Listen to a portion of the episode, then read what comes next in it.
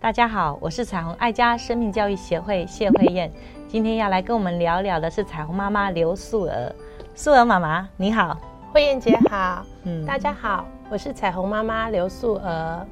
慧燕姐，我常常听到有些妈妈们呢会跟我反映说，他们的小朋友在班上呢朋友不够多，很担心被班上的小团体排斥在外，也担心这样的问题呢会让他们的身心发展受到影响。那不知道慧燕姐可以给这些家长什么样的建议呢？我们一定要能够理解我们的孩子被排斥的原因。呃，我想粗分几个部分，是他的外形吗？啊，比如说他常常没有注重他的干净啊、卫生啊，所以身上常常有不好闻的味道，或者是他的言行举止，比如说他的性格里面常讲话可能得理不饶人，或者是呢，呃，常常说话措辞很强硬。呃，情绪的抒发呢，常常是，呃，常常是高高低低的，让孩子摸不清楚到底现在要什么，或者是他性格里面的一些缺憾，比如说他有些个人的偏好。那我想，当父母的，当我们在陪伴孩子成长过程中遇到困难，都是很好的机会教育，然后能够理解孩子遇到了需要帮助的。呃，问题能够帮助他赶快的解决，让他赶快拨云见日，能够获得友谊。我想这是我们可以赶快做的事情。嗯，慧英姐，您刚才提到厘清问题的部分，像有时候我到班上去服务生命教育的时候，小朋友会来找我聊天，那他就会说：“彩虹妈妈，我都没有朋友。”但是详细的去问他为什么会有这样的感受的时候。我会发现呢，小朋友说同学对我讲话好凶哦，他们不喜欢我。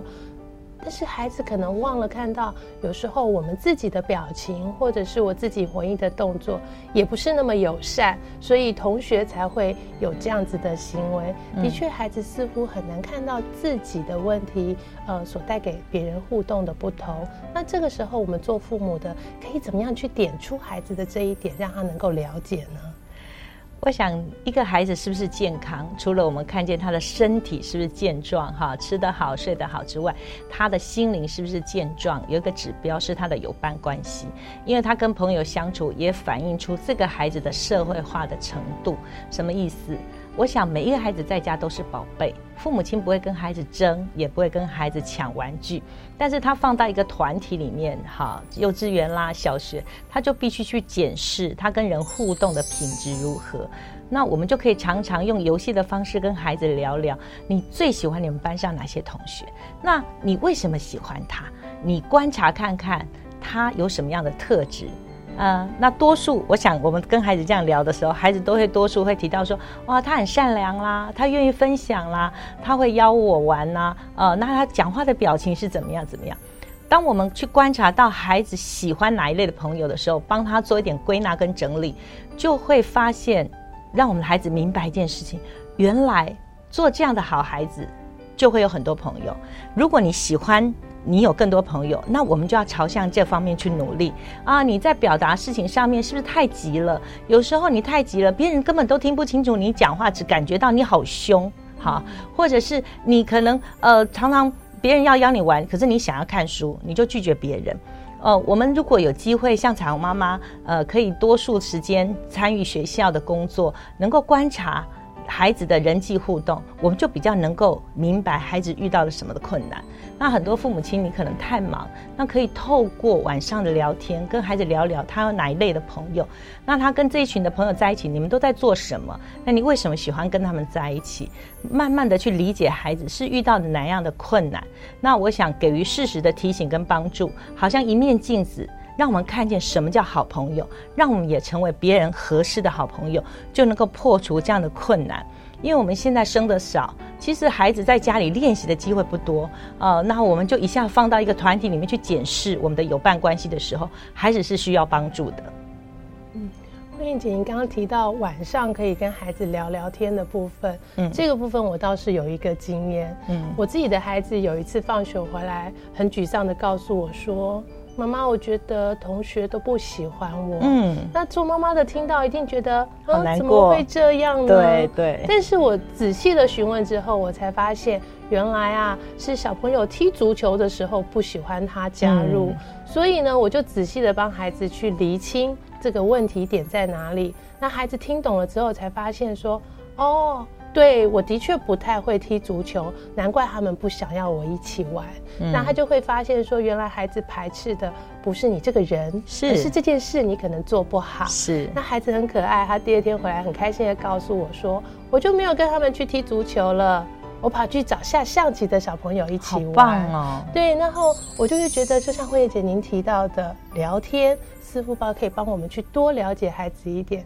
找到可以帮助他的方式。对，如果素儿妈妈你都能够从孩子的回忆里面去找到那个脉络，孩子就会如释重负的觉得我不是不好。我不是一个让人家讨厌的孩子，只是我不擅长于踢足球，我只适合去做比较静态性的活动，所以他们不是排斥我，只是在做这样的体能活动的时候，我不是他们最合适的伙伴。那我觉得这个厘清也让我们回到一个自尊力跟自信力的建立，在我们谈孩子关怀力的时候，想要邀请友伴成为我们的好。朋友成为我们可以一起学习、一起成长的友伴的时候，我们也常常要去检视孩子对自己的看法。所以，如果这时候每一个父母都像素儿妈妈一样，去看到孩子，其实他有他的优势，所以不是外在拒绝我们的孩子，不是我们的孩子不够好，而是我们需要选择什么样的场合，我们的孩子才活得最自在、最奔放。所以，如果能够扩大我们孩子的友伴群性。不同的特质的孩子，他们会自成一格。喜欢打篮球，孩子可能会成为一群好兄弟、好朋友；但是不适合在这个竞技场上打球的孩子，他可能仍然可以创造一些呃艺文活动的好朋友。所以，如果我们的孩子平衡看待他是谁。然后能够扩大他的友伴的类型跟不同的族群，我们的孩子就会比较能够安顿他的心灵。他会觉得原来我并不是不适合的，我并不是一个被排斥的孩子，我只是需要的朋友不一样。他就会比较去平衡什么叫做被拒绝。因为我们必须早一点让孩子认知，你不是样样都行，但也并不代表你不行。你也不是所有人都应该喜欢你。其实有人不喜欢你，这是正常的。因为我们不一定要讨所有人喜欢，我们仍然可以做一个这么自在而从容、充满了爱别人、关爱别人的孩子。那慧燕姐，您刚才提到，我们可以帮助孩子去了解自身自己本身可能有的问题，嗯，或者是我怎么样去选择一个更融洽的友伴关系，嗯。可是有些时候呢，环境也许真的不是那么友善，对，那又不是我们可以去改变的时候，嗯。那这个时候，当孩子面临到这样子一个不友善的环境中，我们又可以怎么样去帮助孩子呢？这是一个实在的问题，因为即便我们去努力检视我的孩子是不是因着外形啊、他的生活习惯，或者是他的个性啊，或是他其他在表达情绪上面的能力呀，这些如果我们都排除了，真的不是我们孩子的问题，那是因为这个环境真的是比较不友善，或这个环境呃，可能老师带领的方法让我们的孩子深感挫折。我觉得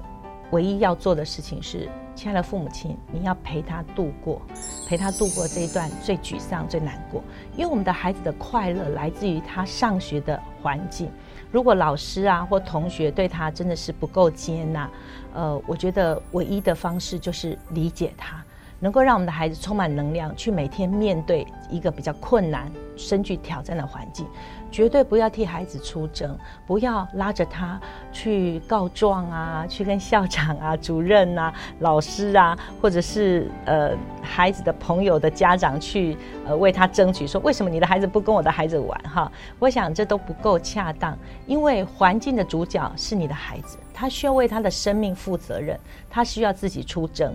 这时候你唯一要做的就是帮助你的孩子有足够的能量出去。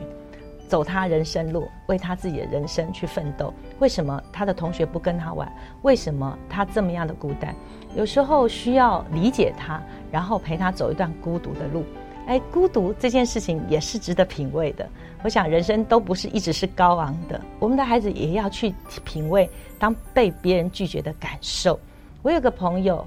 他的孩子真实发生过这样一段时间，呃，他唯一要做的就是每个